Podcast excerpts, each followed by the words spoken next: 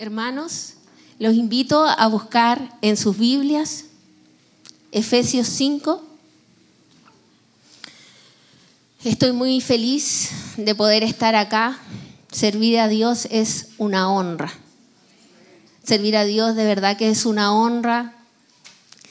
Eh, siempre trato de evitar un poco este, esta situación porque es una gran responsabilidad pero eso era la vieja Mariela. Porque ahora, ¿sabe qué?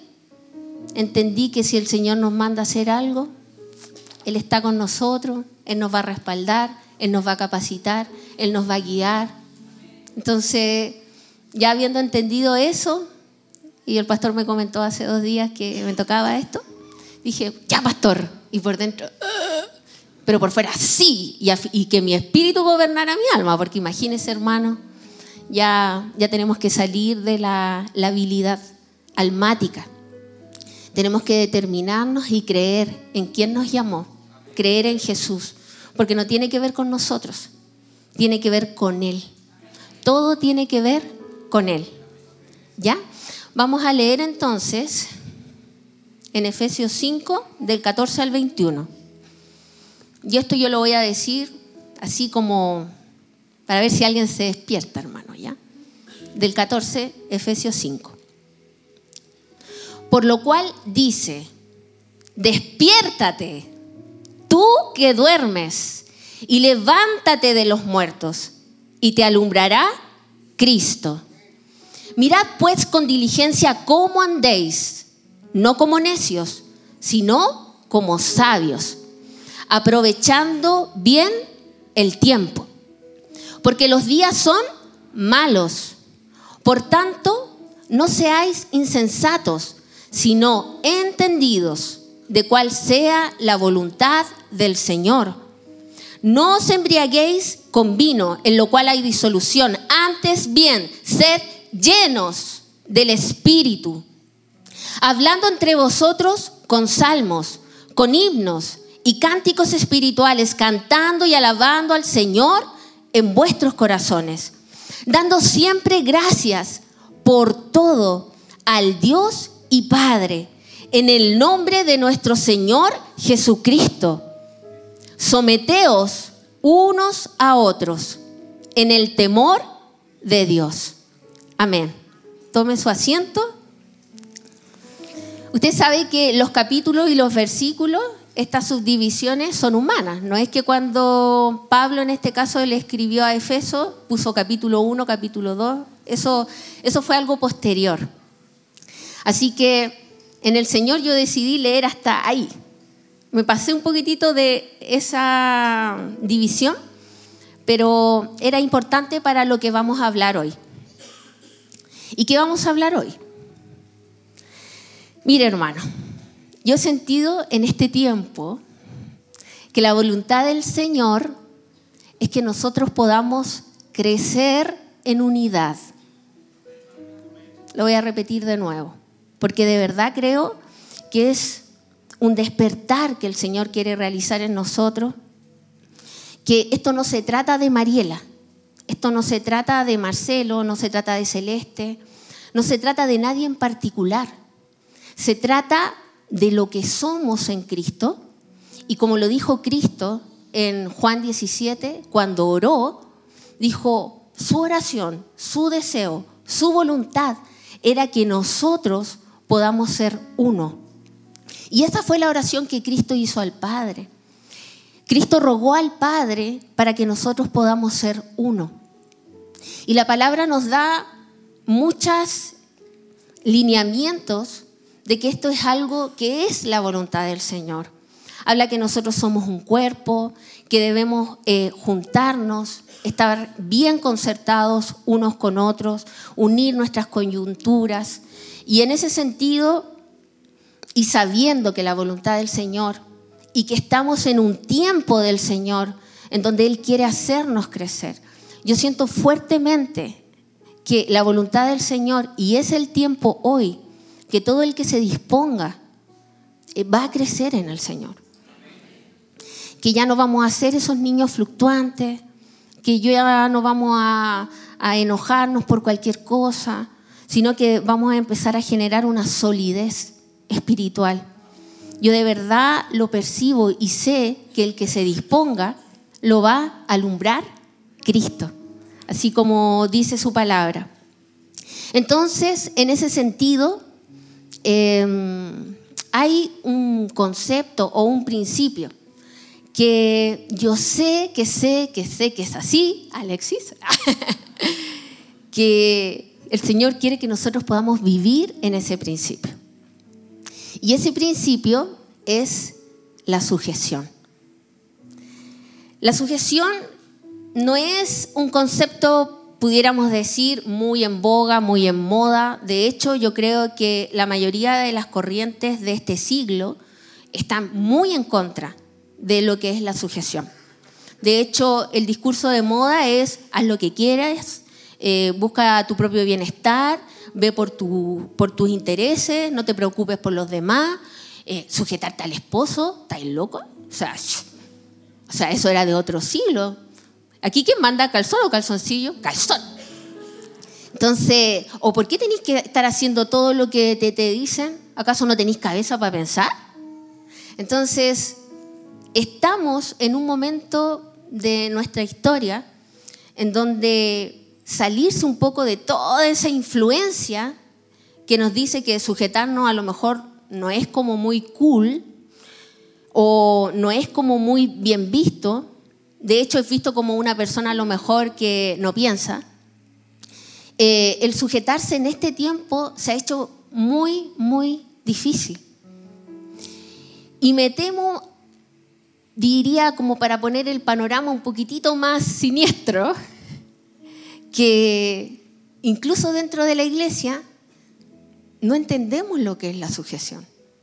Y existe una forma equivocada de pensar a qué nos estamos refiriendo. ¿Y, por qué lo digo? Bueno, por las cosas que observo en mi propia vida, primeramente, porque yo le estaba hablando de un proceso que yo también viví y que sigo viviendo porque el tema de la sujeción es a diario y hasta la venida del Señor. Entonces, eh, cosas que he observado, problemas que de repente surgen en la comunicación que establecemos entre nosotros. Por lo tanto, em, digamos que quiero pintarles un panorama bien poco favorable, así como inhóspito, así como que ustedes digan, oye, de verdad, sí, a mí, incluso que ustedes como que se confiesen internamente y digan, sí, de verdad, como que eso de la sujeción es como...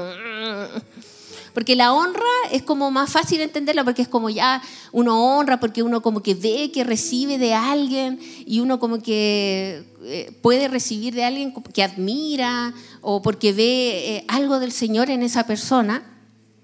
Eh, pero la sujeción, la palabra no dice acá someteos unos a otros, los que sirven bien, los que lo hacen perfecto, los que ya son maduros.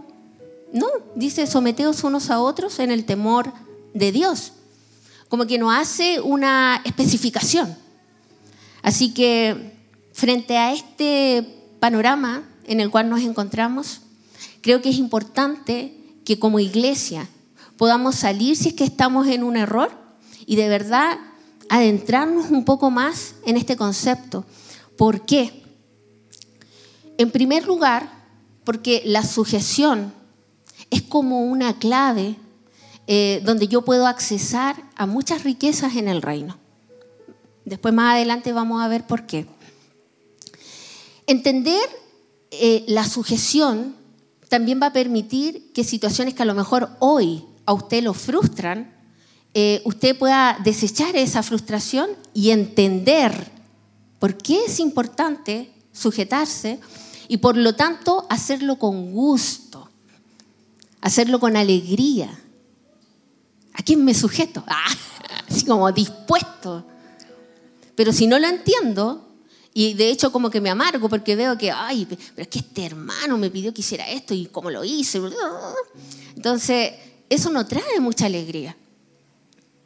Entonces es importante que podamos entenderlo para que esa frustración se vaya. Por otro lado, em, nosotros no nos podemos salir del tema de la sujeción.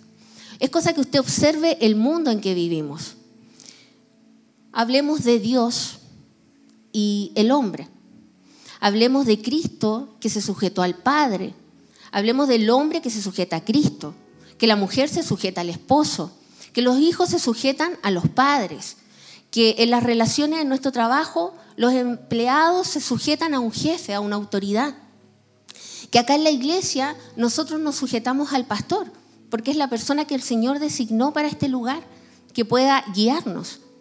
Entonces, en todo orden de cosas, usted va a mirar para allá, mirar para acá, y siempre va a ver que hay eh, eh, relaciones de sujeción. Por ejemplo, si yo le dijera, y esto no, necesariamente tiene que ver como con una autoridad, posición, lugar, sino de repente con un servicio, si por ejemplo Alexi me dice, no, esto es por nota re, yo no, es la, y en verdad yo no estudié música. Entonces, ¿qué va a pasar con eso? Como yo no me sujeto a ese conocimiento, a esa expertise que tiene Alexis, entonces después vamos a sonar mal. Y eso es lo que pasa cuando no nos sujetamos lo uno a lo otro eso empieza a sonar mal. Ahora, también es importante entender que la sujeción permite que yo pueda recibir los beneficios, los beneficios de un lugar. Por ejemplo, el hijo pródigo. Cuando él estuvo en la casa de su padre, nunca le faltó el pan. Nunca le faltó una cama donde acostarse. Nunca le faltó ropa, nunca le faltó nada. Pero cuando él se aleja de la casa del padre, aunque se fue con una herencia, uno perdió la protección, perdió la herencia, y cuando volvió en sí, aunque él era hijo, no, no tenía esa seguridad que le daba la casa del padre, y solo cuando volvió en sí y dispuesto a sujetarse nuevamente, o ahora de verdad sí sujetarse de corazón, solamente cuando eso ocurrió, él pudo volver a recibir los beneficios de estar en la casa del Padre. Y así muchos de nosotros a veces somos eh, como esos hijos pródigos que a lo mejor estamos en la casa del Padre, pero nuestro corazón está un poco desconectado, está un poco lejos, está un poco en otras cosas. Pero la voluntad del Señor es que nosotros para poder recibir todo lo que Él tiene para nosotros, podamos estar conectados, alineados y sujetos a la casa del Padre. ¿Ya? Y en este caso, estamos acá en esta casa ministerial. Y la voluntad del Señor es que nosotros podamos establecer relaciones de honra y de sujeción entre nosotros. Entonces, si ustedes se fijaron, cuando leímos esta palabra, em, al final terminaba diciendo, y todos someteos unos a otros en el temor de Dios. Pero el contexto de la palabra establece claramente que era de búsqueda del Señor, de oración, de llenura, de cantar en el corazón cánticos espirituales. O sea, yo me pregunto, ¿qué pasa con esa esposa que descuida la oración y ya no está como tan, digamos, llana a levantar los calcetines sucios del esposo. Porque cuando nosotros oramos, de alguna forma es como que se activa una gracia del Señor para que podamos esas cosas chiquititas como pasarlas por alto, por decirlo así. Pero cuando nosotros descuidamos nuestra vida espiritual, cuando dejamos de orar, todo nos molesta. Amén. Y eso es así. Muchas veces nos duele ver em, que de repente matrimonios, lo único que les falta es como ese deseo de decir, ya Señor, rindo mi voluntad a ti, y así como Él no es perfecto, yo tampoco lo soy. Aunque Él es más imperfecto que yo. Ah, si lo tuviéramos que poner en una balanza. Pero cuando oramos, es como que nuestro corazón como que eh, tuviera como un lubricante, como una cosita de que permite que esas cosas no nos afecten tanto. Pero dejamos de orar, todo nos afecta. ¿Que ¿Por qué no botaste la basura? si nos habíamos puesto de acuerdo, porque la palabra dice que si todos se ponen de acuerdo, entonces ahí hay respaldo del Señor, aleluya, fa.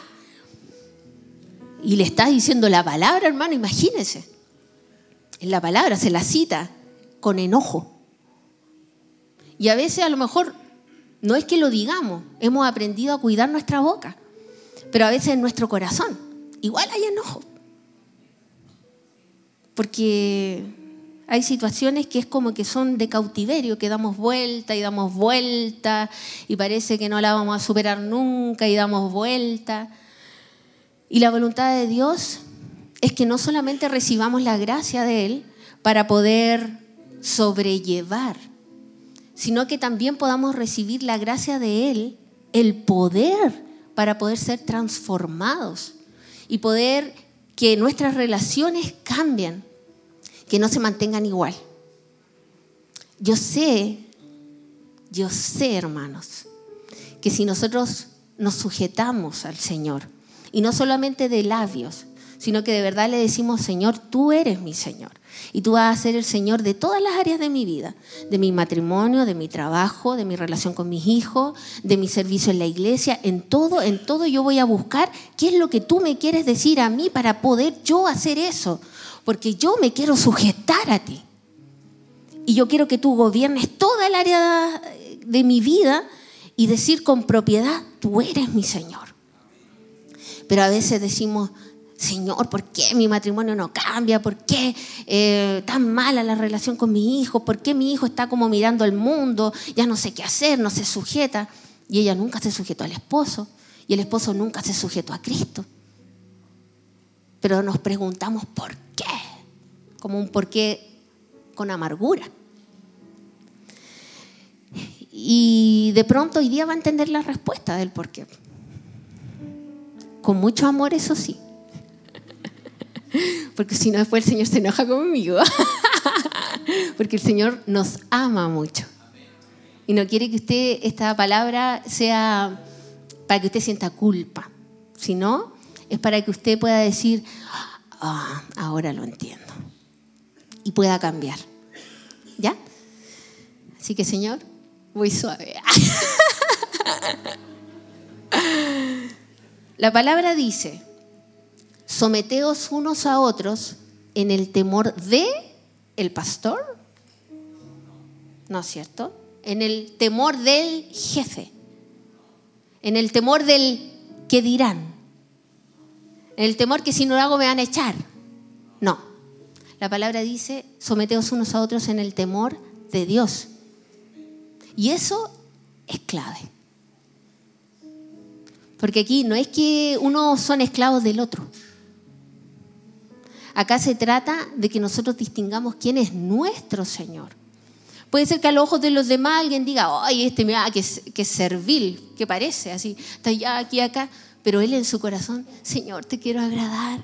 Señor, ¿qué quieres que yo haga? Voy a limpiar el baño, yo voy a limpiar el baño, lo voy a limpiar. Y otro dice, ay, como que eso que está haciendo, como que no, no, como que no tiene mucha, digamos, no es como mucha gloria del Señor ahí pero esa persona tal vez está como con su corazón sujeto al Señor. Y el Señor, que no se agrada tanto de lo que hacemos como de lo que somos, de la actitud que tenemos, de lo que portamos, de las motivaciones que hay en nosotros, dice, ese es mi hijo amado. Ese es mi hijo amado. Tengo complacencia en él. Él está limpiando ese baño con amor y lo está haciendo para mí. Lo está haciendo para mí. Así es el Señor. Nosotros juzgamos con estos ojos, pero el Señor no ve las apariencias, el Señor ve el corazón. Y eso de verdad que nos tendría que volar la mente y nos tendría que llevar a decirle, Señor, ¿qué quieres que yo haga? Señor, ¿cómo quieres que yo te sirva? Señor, todo lo rindo a tus pies. Si en verdad yo tengo un don, no es mío, tú me lo diste. No vamos a sorprender al Señor por alguna capacidad humana, porque Él nos la dio. Pero el corazón que sorprende al Señor es ese corazón contrito y humillado. Y el Señor dice que al que se humilla, Él lo levanta. Y Él siempre es misericordioso con los que le buscan. Y le buscan de esa manera, no con altivez, no con orgullo, no con un corazón ofendido. ¿Vamos bien, Señor? con amor para ustedes, hermanos. Entonces la sujeción es obra del Espíritu Santo y la sujeción no es a un hombre, es a Dios. ¿Y sabe qué, hermano? Cuando el Espíritu Santo empieza a hablarnos, a redarguirnos, porque los cambios no son inmediatos. O sea, si usted era una persona muy peleona y enojona, créame que le va a costar cambiar, entre comillas. Pero si usted está como atenta a la voz del Señor, usted como que de repente va a llegar del encuentro, esas hermanas que fueron al encuentro, ay, al lado de mi Señor, no sé qué. Pero el esposo no cambió. Y en el encuentro todo era amor y recibir palabras y entender cosas, pero llego y el jefe ahí está con la cara larga y me, encima me, me habló mal. Y en esas circunstancias, en esas situaciones, el Espíritu Santo, si nosotros como que decimos, ah, ya, no sé qué, como que algo te dice, doctor, eso no está bien, eso no estuvo bien. Esa respuesta que diste, no, no, no me agrada. Toc, toc, toc, toc, aquí, en el corazón. Y uno dice, ¡ay, la, la embarré! La embarré. Y aquí, hermano, yo les voy a dar algo que el Señor me dio a mí. Yo sufrí mucho, muchos años por esto. Por favor, recíbalo, entiéndalo. A mí cuando me pasaba eso antes, el, te equivocaste, yo después, ay, nunca voy a cambiar, Señor, no sé cómo tú me amas, cómo me puedes amar a mí, si siempre me equivoco, siempre la frigo en la misma. Ya, Señor, hazme como uno de tus jornaleros. O menos. Ojalá no hacer nada. Ah, y ahí uno no se da cuenta cómo uno empieza a desviarse, porque la conciencia no ha sido regenerada, se desvía, se desvía, y si no actuamos a tiempo, eso va a generar un endurecimiento en nuestro corazón. Es importante reconocer esto. Te equivocaste. Y en ese momento, en vez de sentirse mal, porque yo antes me sentía mal, pero en vez de sentirse mal, alégrese. No porque se equivocó.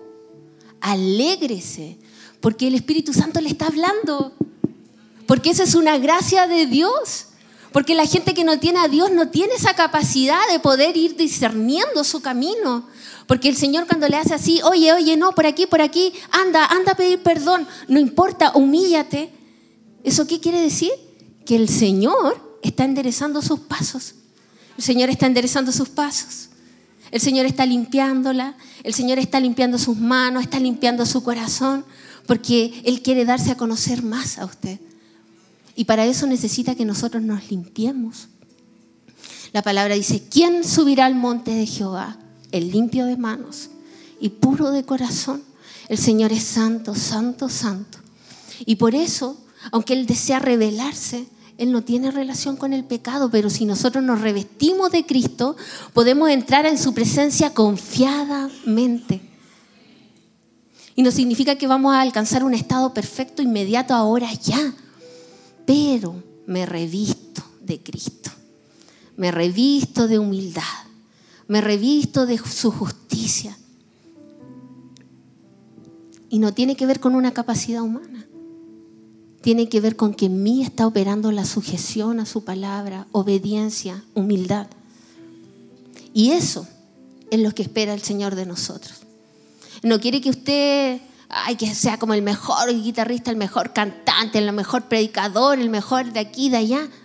Es bueno que seamos excelentes en lo que hacemos, pero nosotros podemos ser un siervo bueno y no un buen siervo. ¿Lo entendió? Podemos ser excelentes en lo que hacemos, pero nuestro corazón está desconectado. Y la voluntad del Señor es que desde adentro, desde adentro, eh, gobierne hacia afuera. Les voy a contar un testimonio chistoso, porque acá no todo es para que ustedes se sientan así como exhortados, que esto igual le puede servir. Esta semana he tenido muchas luchas y de verdad situaciones con personas que jamás me imaginé. Y ahí yo atenta, porque el, enemigo, la artimaña, y ya, yo ya lo caché que él me distrae y ya no más. Pues. Hermano, si uno ya no puede equivocarse, es lo mismo de nuevo. Entonces, de las últimas que me hizo, yo iba a la casa cruzando un paso de cebra, miré bien que no viniera un auto, y de repente un ciclista viene por acá, y, yo en realidad me enteré porque me dijo, pelotuda, era un argentino. y me empezó a, insultar y yo como que lo miré así. Y yo solamente hice así, como mostrándole el paso de cebra. Pero al tiro dije, ya, eso fue ayer y ya, ya, ya, ya, me quieres desenfocar, te caché. Llegué a la casa, dije, ah, me quieres desenfocar, mira cómo lo, lo que voy a hacer. Padre, en el nombre de Jesús, yo te pido por ese ciclista. Te pido, Señor, que no vaya a tener un accidente. Líbralo de violencia, permítele conocerte. Señor, ayúdalo, fortalécelo. Señor, yo lo perdono. A mí no me ofendió nada. Gracias por librarme, Señor, de un accidente. Ahí le digo, era acá el diablo. ¿Ve? Si al final, hermano, uno tiene que estar atento el enemigo es astuto y no tenemos que ignorar sus maquinaciones. Avancemos en lo que es la sujeción. Sujetarse o someterse no significa ser una persona de poco carácter. Y hay muchas mujeres que, muy influenciadas por esta ideología feminista, dicen, no, yo no me voy a dejar pasar a llevar Em, si me dice una, yo le digo tres. Y cualquier cosa lo echo de la casa. Y de verdad estamos como en un ambiente que es muy tenso en términos de la comunicación y de las relaciones. Y incluso dentro de la iglesia muchas veces hay una confusión.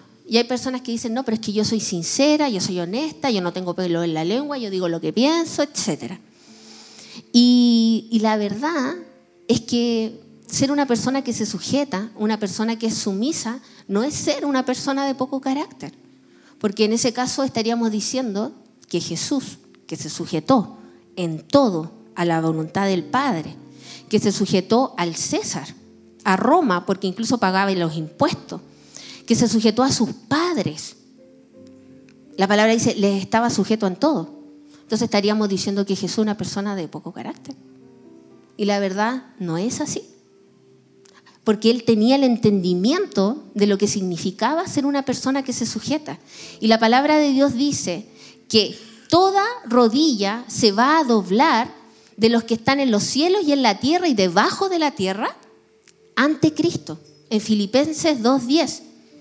Entonces cuando nosotros decimos, ya, bueno, en verdad no es ser poco carácter. Y sabe, hermano, es cosa de que usted vea a un niño.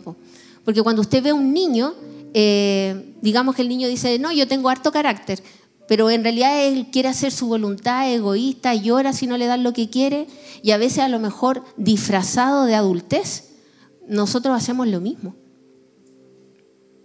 Retiramos el saludo, evitamos, no enfrentamos las situaciones, no somos maduros en nuestra forma de pensar, no vamos y pedimos perdón,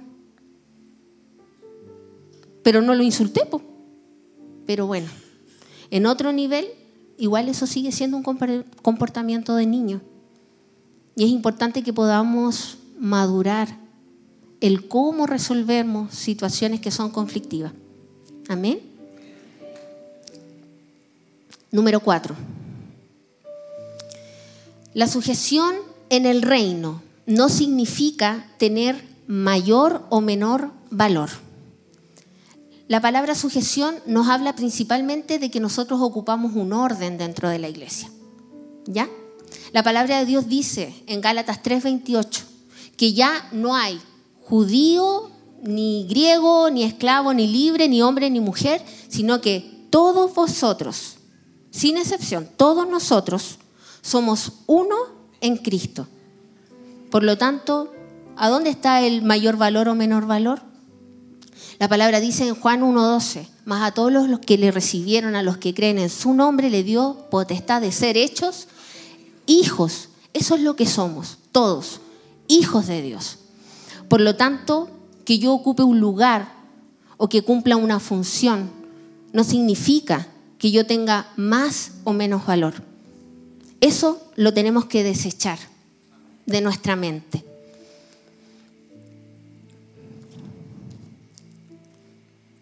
Y otra cosa que quería decir en este punto, porque yo lo he visto en algunas consejerías, lo he visto, que a veces nos cuesta eh, creer que un Dios tan grande, ¿cuántos tienen un Dios grande? Mi Dios creó el universo. Mi Dios es poderoso. Y si hoy día a lo mejor mi vida y nuestra iglesia no manifiesta esa gloria, es porque tenemos que crecer aún más. Pero eso no invalida que tenemos un Dios poderoso, un Dios grande, un Dios que todo lo puede, que puede hacer milagros. Porque Dios es el mismo ayer, hoy y por los siglos. Y por lo tanto, independiente que yo no vea, yo creo que Él puede hacer grandes cosas. Nos cuesta conectar con que un Dios tan grande pueda establecer una relación tan personal con cada uno de nosotros.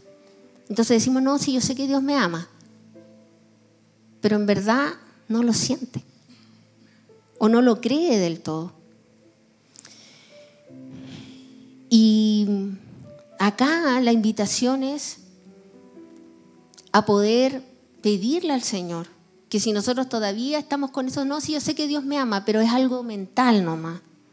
No es algo que yo de verdad lo viva en el día a día y diga, Señor, gracias porque me ama, camino segura, camino confiada, sé que tu vara y tu callado me infunden aliento, tú estás conmigo, yo no estoy sola.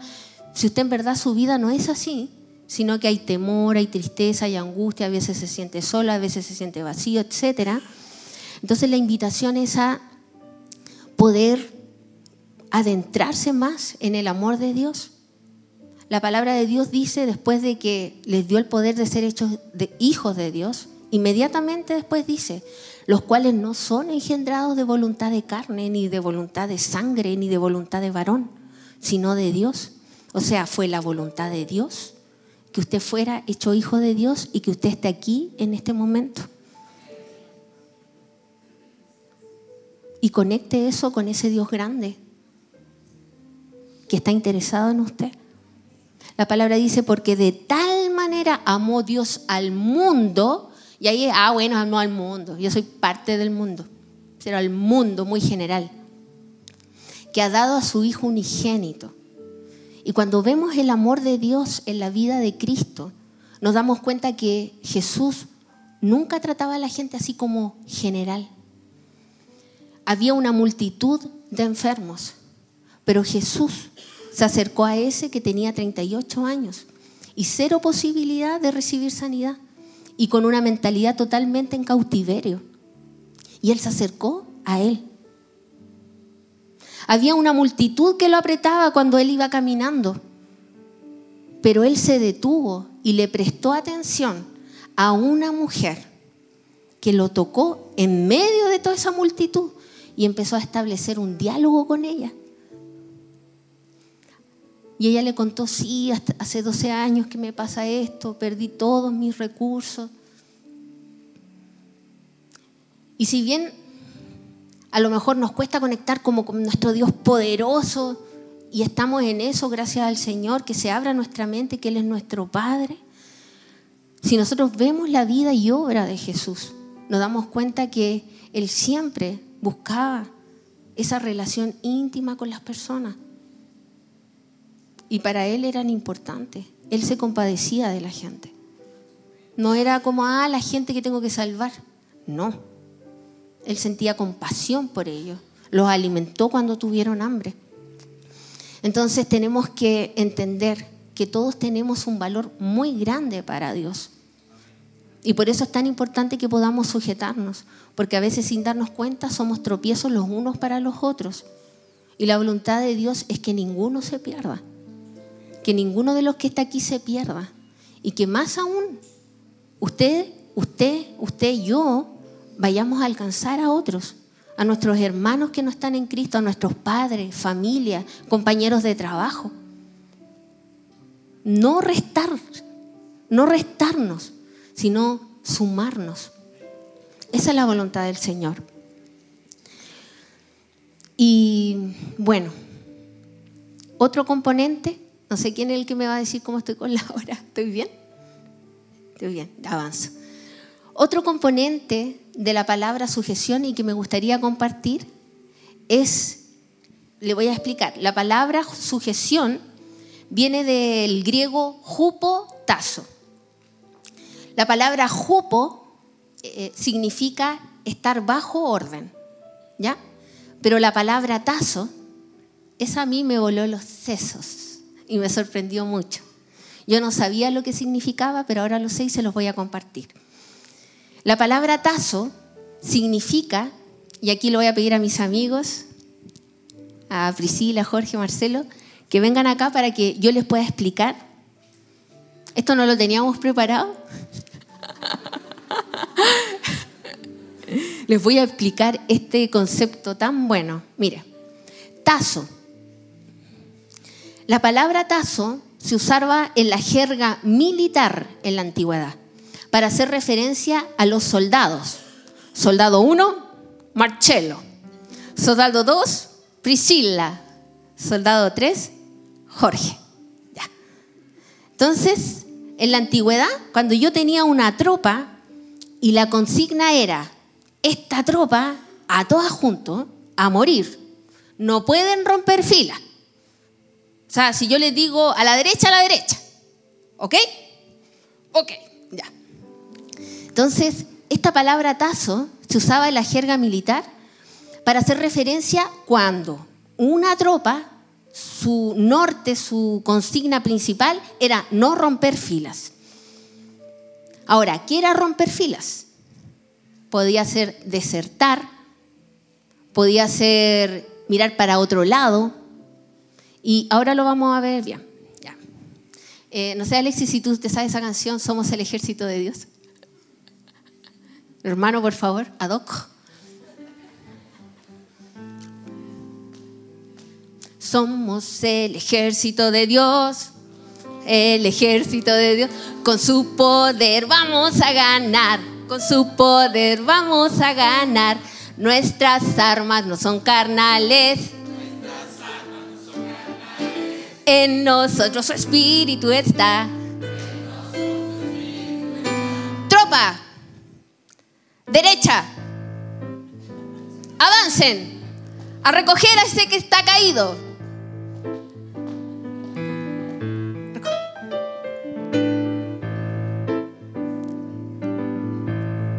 Yo hago la figura del Señor, pues ya, el Señor Jesús, yo no soy la mandona. Muy bien, tropa, muy bien. Lo levantaron, lo restauraron. A alinearse.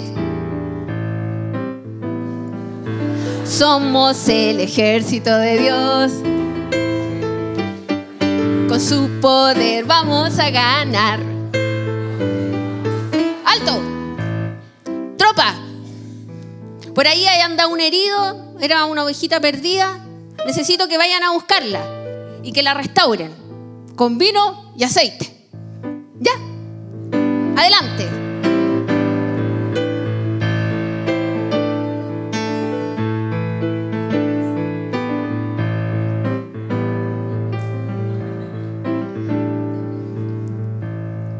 A alinearse, tropa.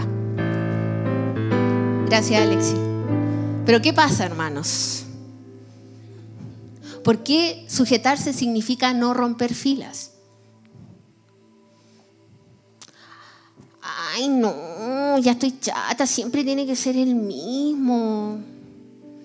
No. Me gustaría irme a otra iglesia mejor. No, acá siempre los mismos. No, se nota que hay puro favoritismo aquí. No, y más encima, mire, están haciendo las cosas mal. no, no me gusta. Y deserta, se va. Se rompió la unidad, quedó un espacio, quedó un lugar para que venga el enemigo a atacar y a dispersar. Y ojalá destruir lo más que pueda. Eso es lo que pasa cuando rompemos filas. Y no solamente en la iglesia, en nuestra relación matrimonial. Gracias Señor, Marcelo es tan bueno. Hoy, pero ya, ¿cuándo? Siempre tengo que decir yo, oremos, oremos. ¿Cuándo va a tomar su lugar de sacerdote este hombre en mi corazón? ¿Y qué pasa aquí? Rompo la fila y dejo un lugar. ¿A quién? Gracias. Creo que se entendió. Mire, hermano, cuando yo cuando yo descubrí esta acepción de la palabra, yo dije, ¿en serio? ¿Guerra?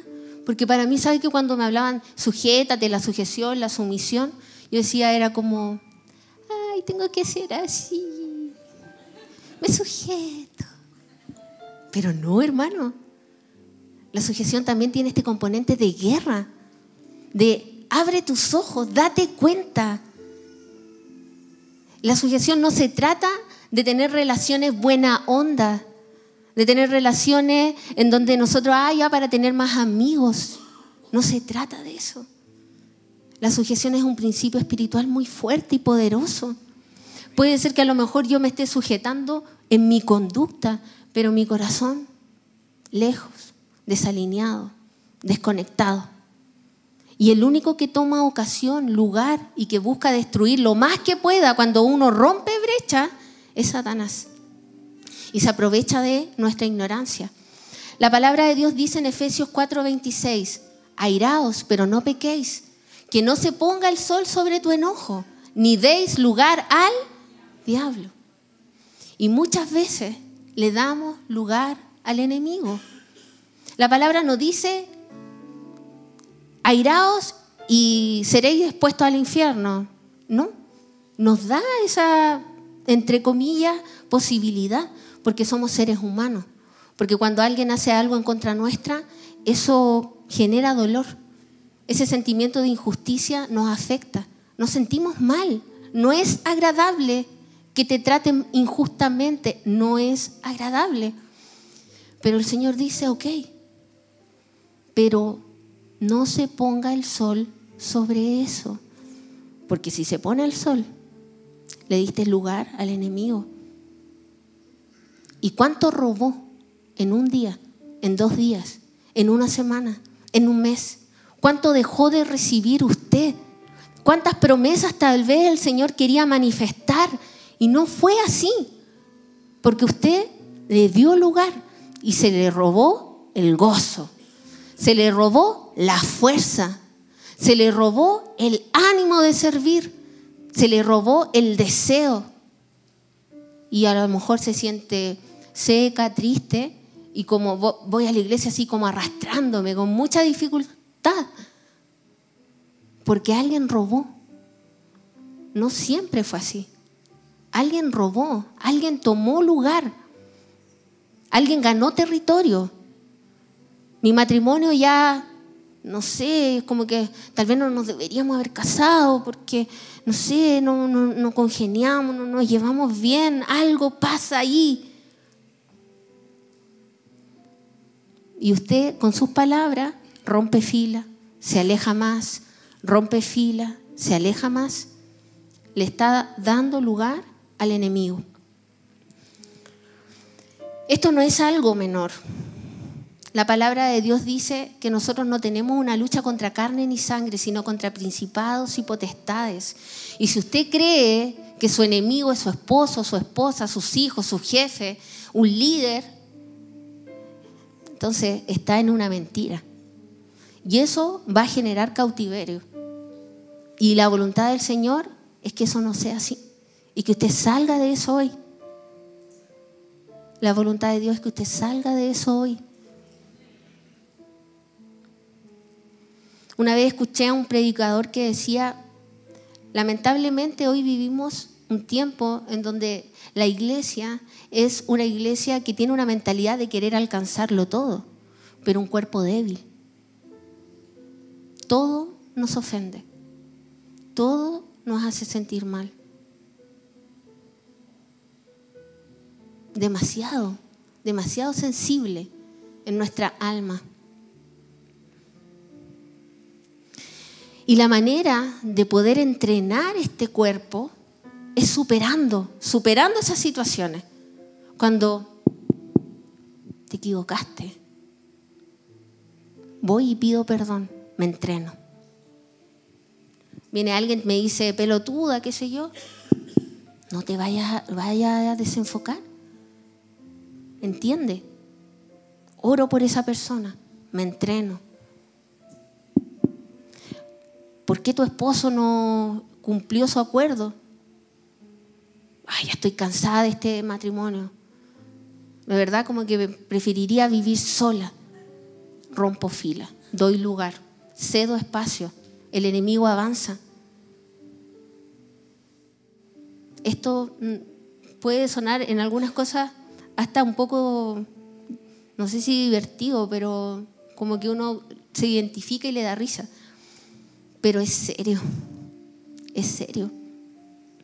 Porque cuando rompen fila, por ejemplo, el esposo con la esposa, y abren una brecha, eso cae sobre los hijos. ¿Qué imagen están reflejando de Cristo en la iglesia a ese hijo? Eso en el futuro puede generar rebeldía. ¿Y para qué voy a ir a la iglesia? Y usted en la iglesia una cara y en la casa otra. Y los hijos se levantan en contra de los padres por un mal testimonio. Y eso es doloroso. Eso le duele a Dios. Estamos dando un mal testimonio. Mucha gente no quiere venir a la iglesia. ¿Para qué? Para ser como ese mentiroso.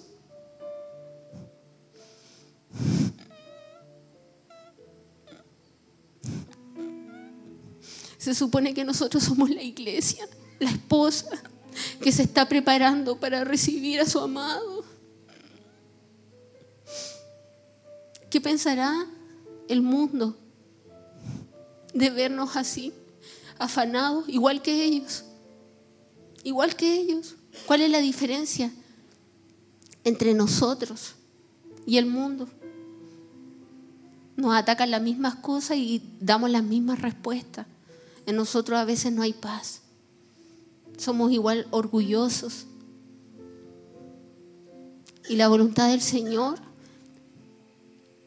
no es que usted se sienta mal y diga, ay, ya entonces me voy a ir porque no soy de aquí. No, eso también es un engaño del enemigo.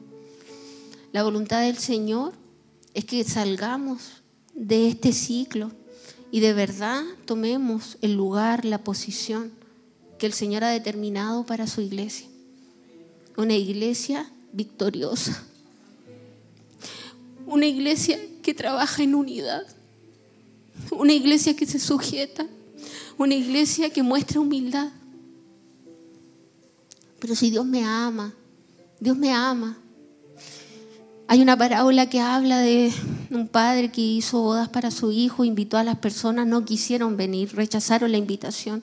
Y luego la invitación la extendió entonces a personas que a lo mejor no eran los primeros invitados, esos somos nosotros, cojo, enfermo, de todo tipo de gente, vagabundo, gente que estaba en el camino. El Señor nos recogió a todos sin distinción.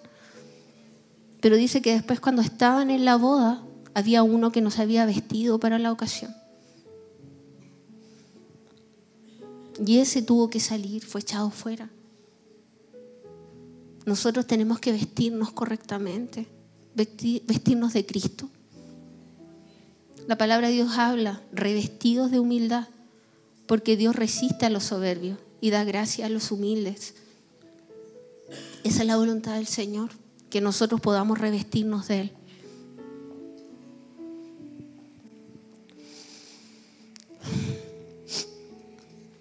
Mira hermano, yo si es que algo me enoja, pido perdón al tiro ahora. Yo no voy a dejar, no voy a perder más tiempo. El diablo lo que quiere hacer es entretenernos, desenfocarnos.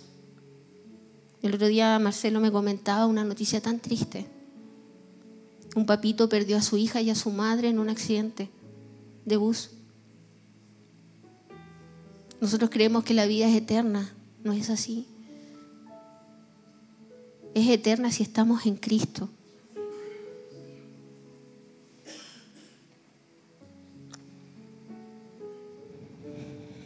Pónganse en pie.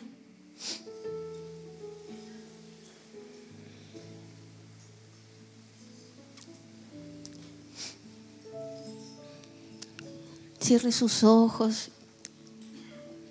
Cierre sus ojos. Dios le ama. Dios le ama. Dios le ama con amor eterno. El Señor me hacía sentir esta semana, me llevaba cuando Jesús le dijo a Pedro, ¿por qué dudaste? Y yo siempre había entendido esa palabra como que había sido una crítica, réplica, una amonestación de parte de, de, Jesús hacia la vida de Pedro. Pero en ese momento sentí muy fuerte que no era eso, sino que cuando Jesús le dijo a Pedro, ¿por qué dudaste? Hombre de poca fe, ¿por qué dudaste? Que en realidad lo que Jesús quería era que Pedro entendiera por qué dudó, para que ya después no volviera a dudar. Y entenderlo de esa manera me alegró, porque antes lo había entendido como que era un reproche, pero después lo entendí como que el Señor de verdad quiere que nosotros entendamos nuestro caminar en Él. Cierre sus ojos. Tal vez el Señor le está preguntando a usted, ¿por qué no te determinas a seguirme? ¿Por qué dudas? ¿Por qué abriste brecha en la familia? ¿Por qué soltaste? Si yo no te dije que soltaras. Y no es para recriminar, sino que es para que usted entienda y no cometa los mismos errores. Dios es bueno, Él nos ama, pero Él quiere relacionarse con nosotros y no puede si en nosotros hay orgullo, si nosotros no rendimos nuestra voluntad a Él. Yo creo que viene un nuevo tiempo. Viene un tiempo en donde vamos a amar la obediencia. Un tiempo en donde vamos a amar sujetarnos los unos a los otros. Un tiempo en donde vamos a anhelar estar con el Señor, escuchar su voz y correr para hacer su voluntad. Y si usted quiere entrar en ese nuevo tiempo, dígale al Señor, yo quiero entrar, yo quiero ser parte, yo quiero ser parte, yo quiero ser parte, Señor, yo quiero ser parte. Espíritu Santo, tú nos guiarás a Cristo, redarguye, Señor nuestras vidas. Enciéndela, Señor. De verdad, si hay alguien que está dormido, despiértalo. Despiértanos, Señor. Señor, hay muchos que pierden mucho tiempo en cosas que no convienen y no se dan cuenta y es un día tras otro. La palabra dice que tenemos que redimir, aprovechar el tiempo y también la palabra dice que tiempo y ocasión acontecen a todos. Tienes que estar atento para ese tiempo y ocasión que el Señor tiene para ti. No permitas que el enemigo te siga robando. Tu enemigo no es tu esposo. Tu enemigo no es tu esposa. Tu enemigo no es tu jefe, no es tu compañero de trabajo. Entiende, abre tus ojos. Entiende. Señor. Aquí estamos delante de ti. Te pedimos, Señor, abre nuestros ojos, entra en nuestro corazón. Queremos oír tu voz. Queremos oír tu voz. Señor, enciende nuestros corazones, nuestro servicio, lo que somos y lo que hacemos. Ayúdanos, Señor, a esperar en ti, a confiar, a creer, a caminar seguro, Señor. Oh Dios, te damos gracias. Si tú nos dices, estás mal en esto, queremos obedecer y cambiar, corregir nuestros pasos. Oh Dios mío, que haya un espíritu de obediencia en esta casa. Un espíritu de obediencia, Señor así como tú, mi Señor, un espíritu de obediencia, Señor, pueda ser derramado. Gracias, Señor.